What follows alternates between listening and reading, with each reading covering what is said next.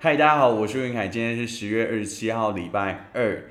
今天我们邀请了一位学弟一起来聊聊，我们现在欢迎他。Hello，大家好，我叫做 Ian 吴月如。你上次听完你的节目的时候有什么感觉？有点尴尬。那你觉得一回生二回熟这句话是对的吗？我觉得可能录到之后会比较熟悉自己的声音，在媒体里面。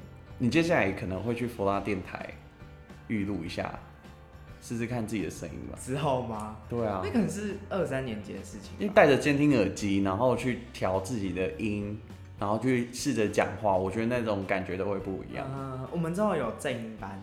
正音班吗？对啊，是国小正音班那个正音班。不是，是正自己的字正腔圆。你知道我现在因为矫正牙齿的关系，所以原先的我那个正音班口音那个完全都不一样。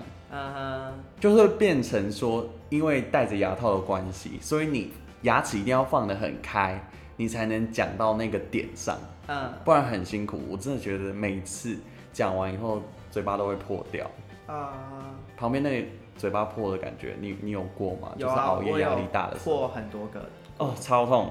好了，那我们今天要讲聊聊创业这件事情。啊、uh，创业。如果大家有听过你上一集节目的时候，应该会记得你还是十八岁而已，对吧？十九，我十九了。哦，你已经十九了，对不起。尊重，尊重，尊重。那你对于创业来讲，你有什么想法？未来。就是有想要创业，差不多在我预计我的人生是，我想要在三十岁左右的时候开一间媒体工作室，就是在媒体界有一些就是人脉的时候，就是开一间媒体工作室，就是专门做媒体剪辑啊、摄影之类的，就是帮就接一些外商的活动，对。因为我觉得你这个策略蛮好的，刚好你是本科系出身的，嗯、然后你刚好提到人脉嘛、嗯，我觉得真的是到外面以后出外都是靠朋友，嗯、有人脉这件事情真的是比你很有钱还来得重要，真的真的，真的，因为我现在也在创业嘛，那我想要分享一下我创业的状况，就是大家一定会觉得说啊，你现在在做一个跟你资讯业本业不相关的事情。嗯，但是我觉得它其实就会是一个磨练，嗯，因为你从头开始学，你很多东西像外包装或是品质的管理，嗯，这食物东西怎么样做新鲜，嗯，然后再来就是成本怎么控管，因为对我来讲，资讯业其实也相对是这样子的状态，嗯，只是你你是待在资讯业的哪一个部门，或是你待在什么样类别的地方，嗯，像我们卖软体的人，可能就会觉得哦，软体就是。动脑嘛，然后还有你写完软体以后，你就可以卖出去，嗯，就可以就可以赚钱。可是媒体也有一部分是这样啊，就是你把影片剪辑完，或者是你录完一个脚本，或者是你写一个脚本，写一个企划书，也可以卖给就是别人。就是会有人想要跟你们合作谈这件事情。对对对，就是就是类似外包，因为像很多就是连媒体制作，就是可能电影。制作或者是影视制作，都有可能是买剧本去做翻拍。翻拍，对啊。像我的婆婆怎么那么可爱？那一那一部戏你有看过吗？有。你有看完结局了吗？没，我有在看，我陪我奶奶看的。我觉得真的很贴近，对于一般家庭生活会有的状况，它全部都有写进去。我是真的是在。一到四十集，每一集都跟播，嗯，包括四十集最后大结局。当然，导演想要呈现的是这一家最后大家都很上进，然后大家都非常的好，都有很好的结局。可是也是婆婆那一番话才会让他们上，才会醒来，对不对？对对对。可是如果今天假如她婆婆就没有跟他们提到这些点的话，那他们可能今天就不会像就是结局那样。我真的必须老实讲。我是看了这一出戏，八月底的时候我才决定要创业，嗯，所以食品创食品公司的由来就是因为看了这一出戏。你看小欧自己出来自立门户，那，嗯，他从头开始行销，然后包括他其实还有一个很好的助手嘛。嗯，对，对啊，所以我觉得这个部分就会是一个公司刚开始起步的时候最好的帮助啦。我觉得那就是一个人手嘛。嗯，对对对。所以我们刚刚讲完了人事，还有我觉得还要提一个就是资金。资金。你背后有多少资金可以去运转？嗯。然后你预计多少的时间可以去完成营营收这件事情？我们我们不要讲说赚钱好了啦。我们就讲说，你可以撑多久？撑多久？嗯，其实现在在台湾创业的人很多，嗯，但是真的能超过一年的，可能不到一趴。嗯，有一个行业叫做投顾，就是顾问公司，嗯，他会。跟你说，你现在公司现在的结构有出现什么问题，或是你需要改善的东西项目有哪些，他一一帮你列举出来，然后做成一个报告书。那种公司的话，我觉得它好处就是因为它人脉够广，嗯嗯嗯，所以也许你提出需求的时候，他可以马上去帮你做处理，嗯嗯嗯，对。然后还有时间吧，我觉得最几个重要的要素就是时间、地点，然后资金。跟人事，嗯。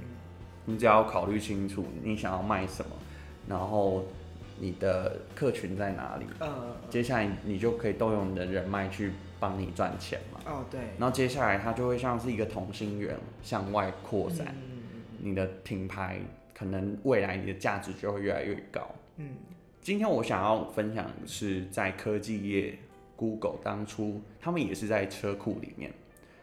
车库创业，他们在车库创业的，嗯，很多很多媒体或者是很多呃公司都是从车库起家的。对对，因为前期就是我们的场地可能不像人家很有钱的那些人，可以租一个两百平大店面，可能我们就只有一个十平大的。工作室，你不要想说十坪大的厕所，你是你是十坪大的工作室，可能一张桌子、一个网络，然后加上一台笔电，嗯嗯，然后，但是大家就是燃烧热情去做完这件事情。我觉得年轻人最大的不一样就是他曾经怀怀抱着梦想，他可以去实践。嗯，是没有错。你会有这种想法，是可以跟一些志同道合的人一起工作吗？你说现在吗？就你现在的观察来讲，你会不会觉得在你身边有这样子的人可以跟着你一起？现在对，可能还没有找到吧。你觉得他需要什么样的特质？我觉得要就是跟自己的个性比较符合，然后要有一定的上进心，对，然后呃，社交能力要足够吧。对，会是我比较想要找的人，就可能未来一起合作的伙伴，或者是现阶段就是一起求学的伙伴，对，而且大学其实对于呃，就是就是大学的社交还蛮重要的，关乎到你之后出去找工作啊，或者是创业来说，我觉得是有一定的帮助。像我觉得阅读经理人或是天下杂志，他们其实可以让你呃动得更快。嗯哼。像过去我觉得我最喜欢的呃几家大企业，像 Google，嗯，他的创办人刚好他们在史丹佛的时候，他们就是想说要做一个类似演算法，可以透过。呃，search 这些资料的时候，可以开放给这些使用者去使用。嗯嗯嗯，对，就是我们讲的 page 跟 bring 嘛。嗯嗯嗯。那他们两个人就是在做这件事情的时候，就是在一个车库。嗯。然后是一九九八年的时候，后来真的有把这些东西做出来。嗯。然后发扬光大，起初是一个小小的电脑，然后加上一个 server，去让大家可以在里面找寻资料。嗯。可是我觉得他们脑袋动很快，他们就觉得说未来是网际网络的世界嘛，卖广告这件事情可以让这些公司的营运变得更加的长久，嗯，以至于他们到现在还是有很大的业务都还是在卖广告，嗯嗯嗯，所以我觉得这个东西是你在未来创业的时候可以效仿他们的，嗯，去朝这些，对，我觉得去看他们成功的故事。嗯会走得比较快一点。以媒体业来讲，你觉得你你有没有比较喜欢哪样子的公司？在业界？公司吗？对啊。业界媒体，像是我们之前在做创业竞赛的时候，我都会去观察一些已经在线上很厉害的媒体公司，嗯哼，因为他们会花很多钱去请很厉害的导演去拍一部可能三十秒到呃一分钟的一个简短的广告。可是现在台湾的媒体已经有在逐渐走下坡的趋势。我觉得如果要到拍电影及影集的话，我觉得。我刚刚是说广告呢，广哦广告，对，我，我是说他他用很简单的形象，然后就可以拍出一个很有质感的东西。像我觉得还有一家电信业者我非常喜欢，就是台湾之星，嗯哼，他们的主视觉从广告设计一直到他们的网站行销，嗯，一直到他们的关键字，在买关键字这样这个区间。他们花了非常多的时间去跟年轻人靠近，嗯嗯嗯，就是他们的东西是有温度的，嗯，比如说像他们在卖资费的时候，可能会分几分阶段去卖东西，嗯哼，最近出了一个是否我们讲阿公阿妈可以用的，老人家，老人家，那它就是限定版，只有老人家可以用的月租费，是一个月六十块，这么便宜，它就是主打六零。对，然后会有一个网速区间，你你亮到以后，它就会降速。那以我来讲，我会觉得说，哎，我帮阿公阿妈办，是不是很合适？是，就是孝心。那他就会一个拉动一个，可能阿公阿妈觉得说，哦，台湾之星不错用，那是不是接下来就会让我自己也想要去用？对，那最近双十一又到了，对不对？是。他们最常主打的就是一八八。那最近已经到四 G 上网不限速吃到饱，嗯，然后又加送一些像网内互打不用钱，然后加上往外市话的一些优惠分分钟数，主打一个很年轻的一家公司，可以让很多人来使用，然后很贴近生活那种感觉，嗯，然后加上他接下来还有做做一阵子，就是做那个黄斑部病变的眼球运动，嗯哼。然后他们也可以把它弄得很诙谐，就是让你知道说眼睛的重要性。对，所以我觉得他在这一部分动得蛮快的。嗯嗯。然后也有像是台湾之星最近要推五 G，那他们的广告也是花不到三十秒到一分钟，但他们播出的价码可能就破百万。嗯嗯。就是很年轻的主视觉，然后加上他们。想要带给人家就是快，嗯，但是又会让你觉得很平价，嗯，那种感觉，高贵不贵的感觉。所以我觉得这东西是你可以参考，就是从网站的行销到后期，嗯，影片的制作，嗯，这些东西一一整个流程，你看可不可以未来是你可以包办的，就是你的优势。嗯，那当然可能你在未来就会需要资讯科技。资讯相关科系的人才，或是摄影、设计是。相关这些人才，对啊，我觉得要做最有把握的事情，然后也必须要具备的是你自己的专业性。嗯，对啊，对啊，对啊，对啊，因为毕竟这些东西是要从你脑袋出来，然后 run 个十遍，你觉得这东西可行以后，你分享给志同道合的人去做这件事情。然后不管是在学校，不管是在公司。所以你接下来可能打工，我觉得也可以去相关这种类型的公司去看看。对啊，你有想要去哪一些地方吗？比如说去台北，你会排斥去台北上班吗？不会。可是如果是要宜兰、台北两地跑的话，取决于我对这个工作的热爱程度。对，因为其实我工作会想要的是，呃。有兴趣我才会去做，我不 care 就是这个这个工作的价钱，就他开给我的时薪或者是月薪，我在乎的是这个工作的环境，还有我对这个工作的兴趣以及呃身边的同事，会让我就是更想要去呃上这份工作。但如果今天这份工作没有达到我的预期的话，我就不会想要继续做下去。对，你看像 decard 嗯，我们已经在节目多次提到它，它是在二零一一年就是成立的一个公司品牌，嗯、其实那个时候还不算是一家公司，就是二零一一年的迪卡，它只是一个社群平台。嗯、那个时候创办人就是台大资管系的两个人，一个是简晴友，另外一个就是林玉清。嗯、那他现在是目前就是只有林玉清在做这件事情。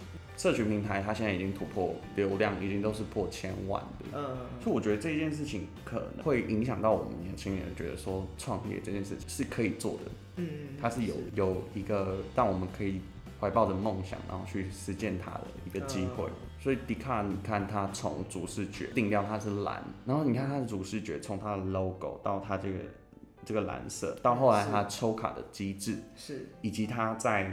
做这件事情的同时，他也开始在卖一些小物。哦，对。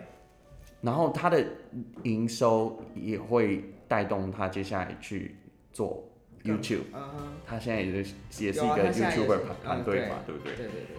一方面他的资金又进来了，嗯。所以他他的公司可以更加的壮大。嗯。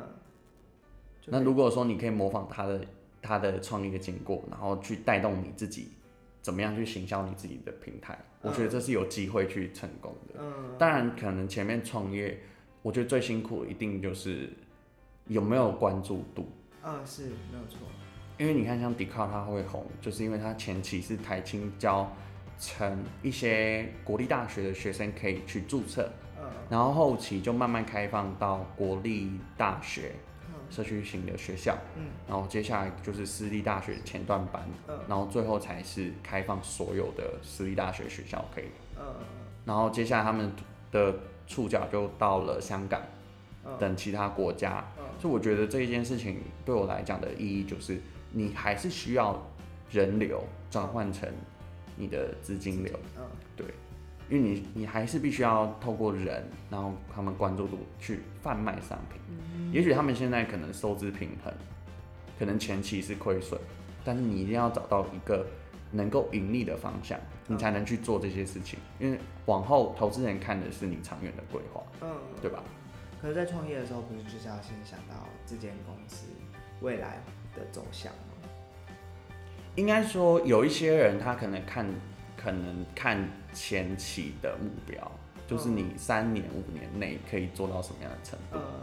当然，我觉得最好的状态就是最后被人家收购啊，因为你后后后期可以确保你的资金是稳定的。嗯，但是你收购后，可能你的本质就不会是你原先那样子这么纯了。是是是，像 Facebook 收购 Instagram 那个道理是一样。嗯，对。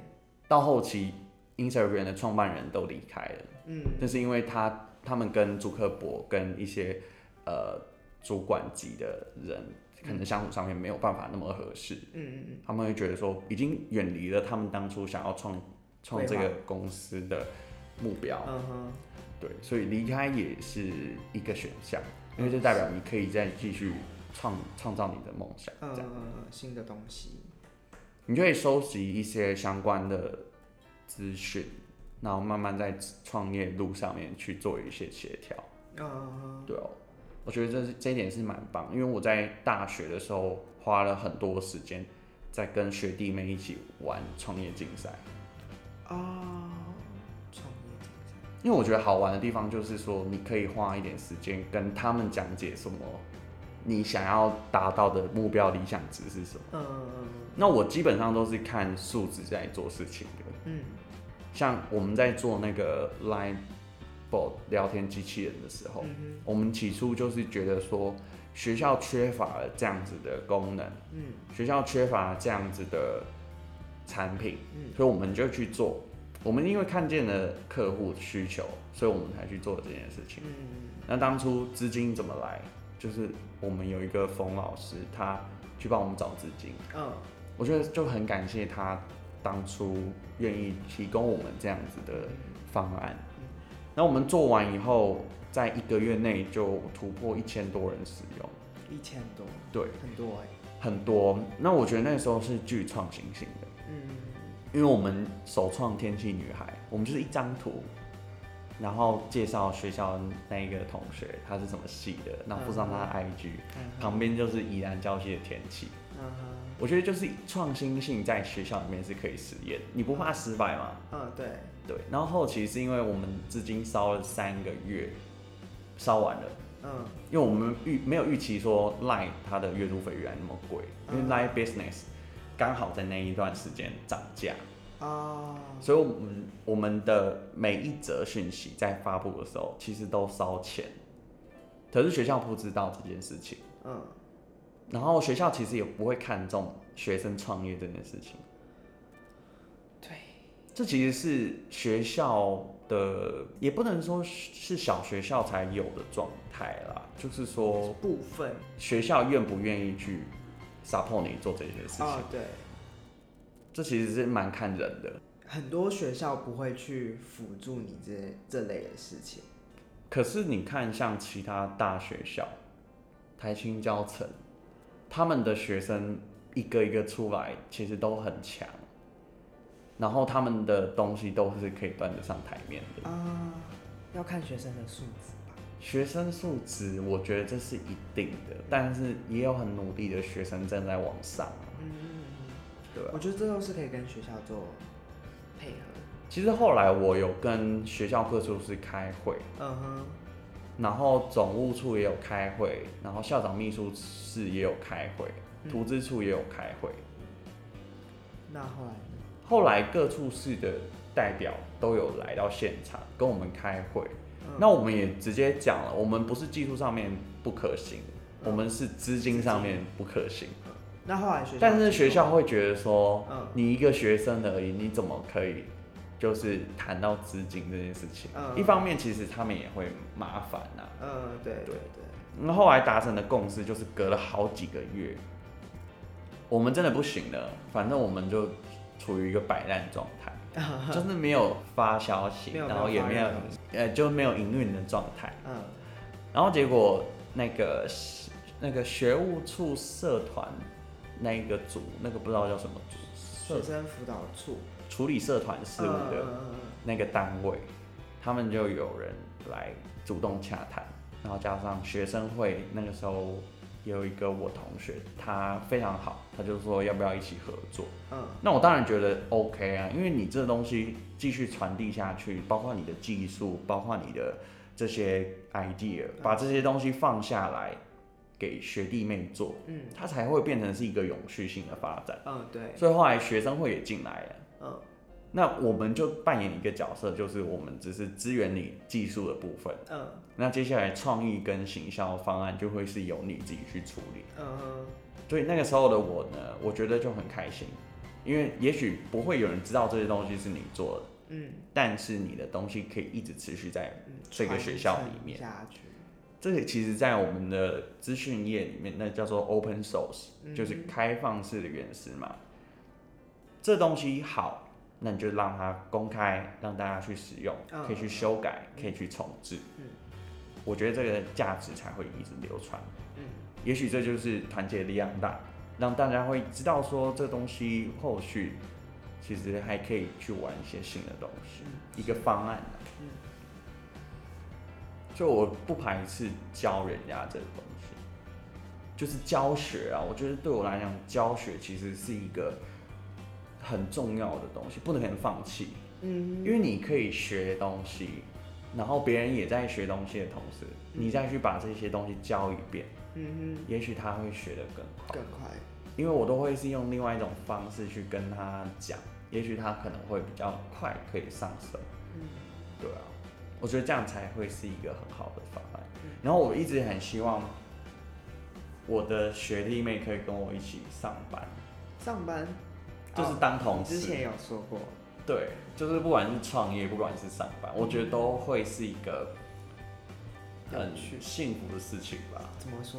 因为你就会想说，学生时代大家都一起在在上学，啊，然后一起生活，嗯，然后到后期可能大家都会到你你的公司一起去上班，嗯，先不论能能力好了，但至少你会觉得那是开心的。可以讲个干话啊，就是要团结在一起。对对对，又又好像有一个地方可以去了。嗯，是。我的想法是这样，所以才会未来想要做一个企业的生态系。嗯哼，是创一间公司，然后把所有学生都聚集在一起。对，就不同类别的公司。对，你可能未来会有长照，可能会有教育，可能会有食品类，可能会有资讯相关，可能会有设计，可能有传媒。嗯。但我对不起，我的梦想太远大，我就是只是梦想。嗯哼。需要人去实践。是。所以我有的时候会希望主动去出击。嗯。之前有人来演讲的时候，就问我一句话，他说：“哎，你读到硕士，他就先问有在创业的人，请举手。然后全场只有我创业，所以我就举手了。他就问了一句话，他说：‘那你是来交朋友的，对不对？’我就想了很久，对，其实我读硕士原因是我想要来认识一些新的同学，人脉。对，我觉得拓展人脉这件事情是很重要的。Uh huh. 就回归我们前面讲的，真的是出外靠朋友，是对，很多人都是一通电话，这件事情就解决了。哦，真的？对啊，而且也是一通电话，订单就进来，对，对吧？对对对。所以有的时候你可能就要去想，哪些人可以值得交，哪一些人值得当你的倾听对象。对对，真的也是长大以后才慢慢去了解。对对，社交要分类。我觉得这些东西今天也算是一个轻松谈吧，可以让大家知道说，除了上班以外，你还有其他的选择。啊、哦，对对，可以慢慢去了解啦。因为离你大四要去实习还有一段时间。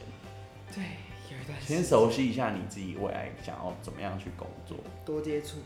对啊，你就成为那一个行业的 top，未来我觉得应该没有什么大问题。啊、uh huh、想办法让自己变得最强。